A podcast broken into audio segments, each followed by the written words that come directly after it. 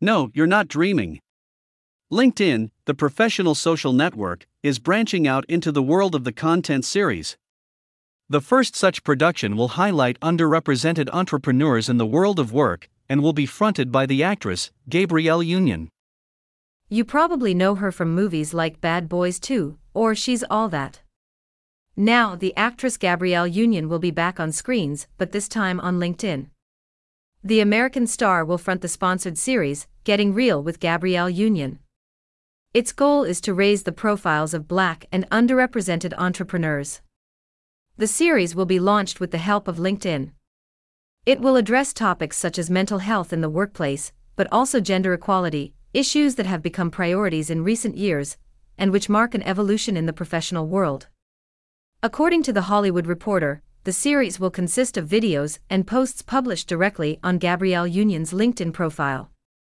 A first video could be released in early March. For the actress, this project will redefine what it means to be professional. In a first LinkedIn post, Gabrielle Union said, To me, redefining professionalism means leaving the door open for vulnerability, allowing myself to prioritize family, and not being afraid to say no or hell no to something that doesn't positively impact my journey forward. But that's only a piece of my story. This series is actually part of a LinkedIn campaign embodied by the hashtag hashtag I am professional. It's an initiative to redefine the word professional in the current context. It was at the beginning of the year that Gabrielle Union says she was approached by the social network. It was a project that appealed to her, aligning with her values to give a greater voice to underrepresented communities. An official launch date is yet to be announced.